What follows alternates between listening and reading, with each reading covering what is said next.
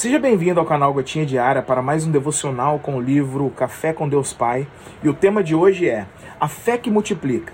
Em 2 de Reis, capítulo 4, versículos 1 a 3, está dito: Certo dia, a mulher de um dos discípulos dos profetas foi falar com Eliseu. Veio um credor que está querendo levar meus dois filhos como escravos. Eliseu perguntou-lhe: Como posso ajudá-la? Vá pedir emprestadas vasilhas a todos os vizinhos, mas peça muitas. Bom, um dos profetas que foi mais usados por Deus foi Eliseu. Quando ele estava na casa da viúva que estava prestes a ver seus filhos serem tomados como escravos, ele a orientou a buscar vasilhas com seus vizinhos. Indiretamente, a fé daquela mulher estava sendo medida, uma vez que, ao reunir todas as vasilhas, o óleo multiplicou na medida exata para deixar cheia cada uma das vasilhas que ela conseguiu. É muito importante observar que, se ela tivesse conseguido mais recipientes, teria mais óleo. Assim como se houvesse trazido menos, menor seria a quantidade de óleo multiplicada. Da mesma forma que agiu na vida daquela viúva, Deus não quer trazer só um pouquinho de unção à sua vida, mas fazê-la transbordar.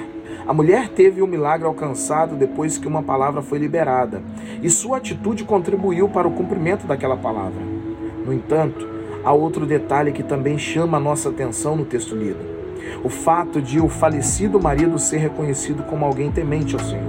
Aquele homem havia deixado mulher e filhos também tementes a Deus. A herança deixada por ele estava em uma situação realmente difícil. Mas o profeta de Deus age em reconhecimento à fidelidade daquele homem em vida e de sua família.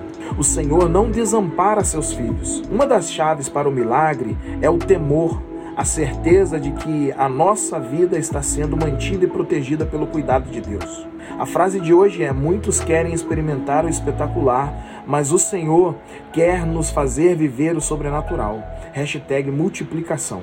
Há momentos em que as circunstâncias nos levam a situações semelhantes à dessa mulher. Horas difíceis, quando achamos que nada mais nos resta na vida. Sentimentos de vazio, de abandono passam em nosso coração. É como se estivéssemos perdidos por caminhos sem solução. Mas aprendo nessa mensagem que se ainda houver um pouquinho de azeite na nossa dispensa, Deus poderá usar para nos projetar em caminhos de vitória. Deus pode aumentar o azeite na minha e na tua vida. Agora, a grande pergunta desse devocional é: o que você tem em casa? O que você sabe fazer? Às vezes achamos que é pouco o que temos ou desprezível o que sabemos. Mas com Deus o pouco pode se transformar em abundância, como vimos nesse texto. Com Deus aquilo que é desprezível na minha e na tua vida, que não tem valor, pode se transformar em algo honroso, em algo valoroso na minha e na tua vida.